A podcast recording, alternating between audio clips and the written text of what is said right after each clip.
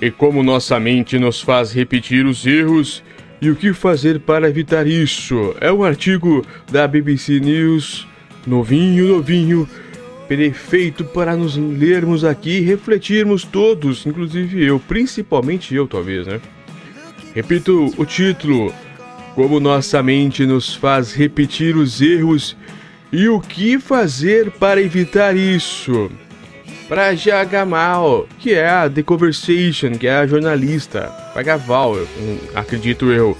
21 de maio de 2023 é a novinho, novinho. Errado, errando que se aprende. Já comecei errando, mas eu vou consertar agora. Isso dá para consertar. Continuando a leitura. Pelo menos a maioria de nós já ouviu isso, que é errando que se aprende. Mas a ciência mostra que muitas vezes deixamos de aprender com erros do passado. E em vez disso, costumamos repetir os erros. O que fazer com os erros aqui? O que quero dizer com erros aqui? Acho que todos nós concordamos que aprendemos rapidamente que, se colocarmos a mão em um fogão quente, nos queimamos e por isso provavelmente não iremos repetir o erro.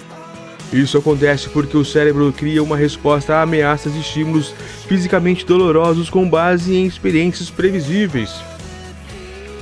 Mas, quando a questão é o pensamento, os padrões de comportamento e, as, e a tomada de decisões, nós repetimos nossos erros com frequência. Como ocorre quando chegamos atrasados como para os nossos compromissos? Deixamos as tarefas para a última hora ou julgamos as pessoas com base na primeira impressão. O motivo pode estar na forma em que nosso cérebro processa as informações e cria os modelos que consultamos repetidamente. Esses modelos são essencialmente atalhos que nos ajudam a tomar decisões no mundo real. Mas esses atalhos mentais chamados de heurísticas, ao nome, heurísticas, também podem nos ajudar a repetir os nossos erros. No meu livro, no meu livro que dia da pessoa que está escrevendo, claro, Shea, Unravel, Uncoversal, Bias, oscilações desvendando o viés da inconsciente, o viés inconsciente em tradução livre.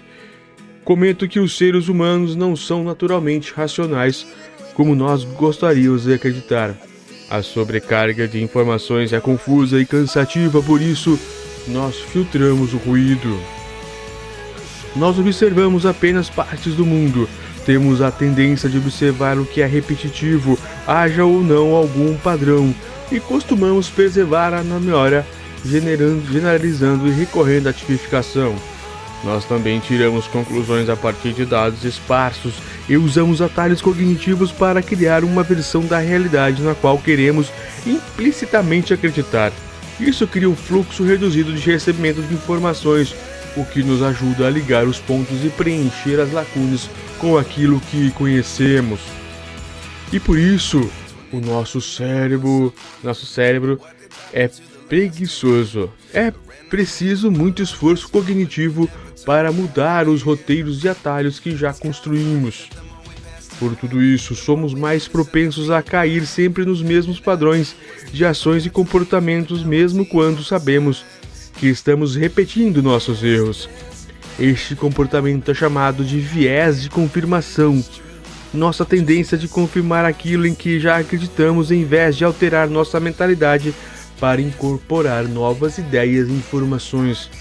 Também fazemos uso com frequência dos instintos, uma espécie automática e subconsciente de pensamento, baseada no acúmulo de experiências passadas, para tomar decisões e fazer julgamentos em situações novas. Às vezes, nós insistimos em certos padrões de comportamento e repetimos nossos erros devido a um efeito do ego, que nos induz a manter nossas crenças pré-existentes. Temos a tendência de escolher seletivamente as estruturas de informação e feedback que nos ajudem a proteger nosso ego.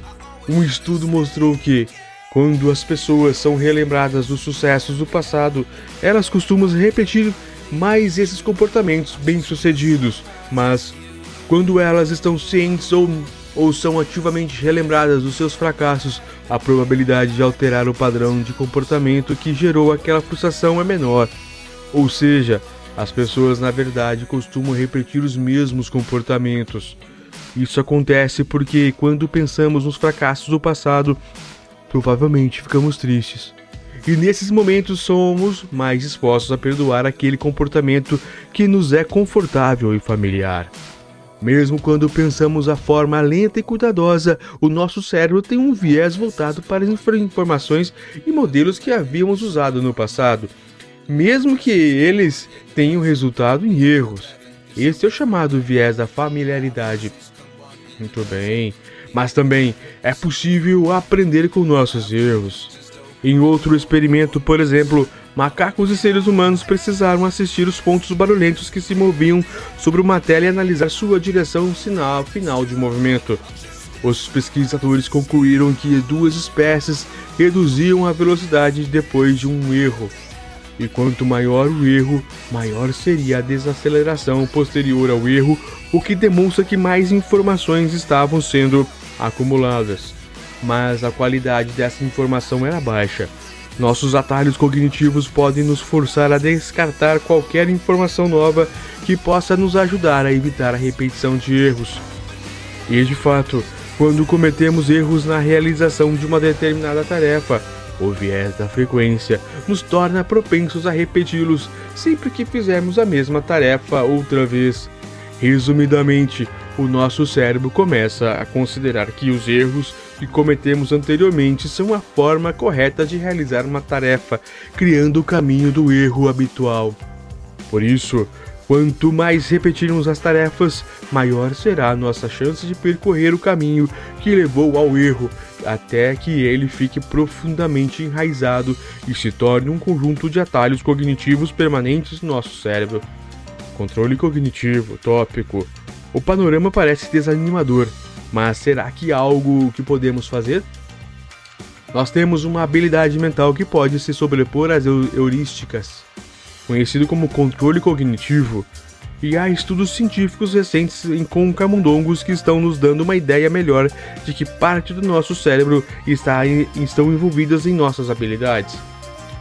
Os pesquisadores estão estudando se um melhor, uma melhor compreensão de mecanismo desse pode ajudar a desenvolver melhores tratamentos para pacientes com Alzheimer, já que a preservação do controle cognitivo é fundamental para o bem-estar na, na idade avançada.